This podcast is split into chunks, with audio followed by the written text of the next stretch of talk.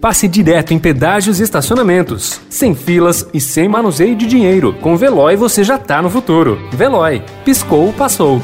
Notícia no seu tempo. Esportes.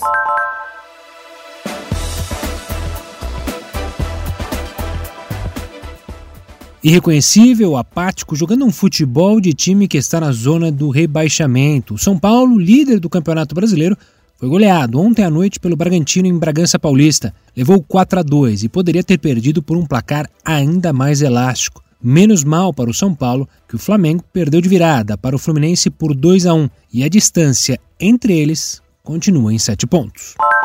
A disputa entre Boca Juniors e Santos por uma vaga na final da Copa Libertadores permanece bastante aberta. Ontem, na primeira partida da semifinal, as equipes empataram por 0 a 0 em La Bombonera e deixaram a decisão para a próxima quarta-feira na Vila Belmiro. O Santos tem a vantagem de atuar em casa, mas assim como Boca ontem, não terá a presença da torcida a empurrá-lo.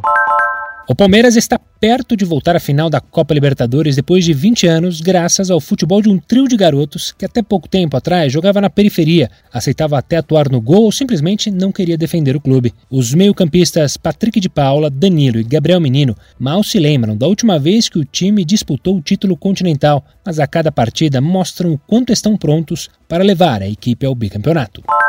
Paraíba deu passo importante na luta contra o preconceito e a intolerância. Entrou em vigor ontem no estado uma lei que prevê multas para clubes e torcedores que cometerem atos de racismo ou LGBTfobia em eventos esportivos. A lei número 11.829, de autoria da deputada estadual Estela Bezerra, do PSB, também responsabiliza os clubes em caso de omissão se eles tiverem ciência dos fatos.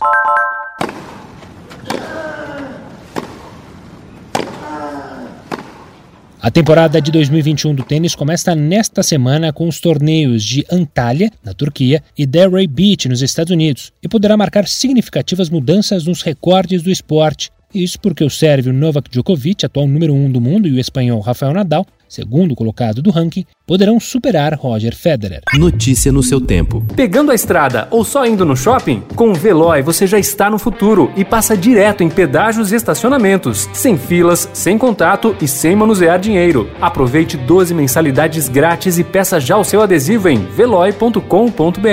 Veloy. Piscou, passou.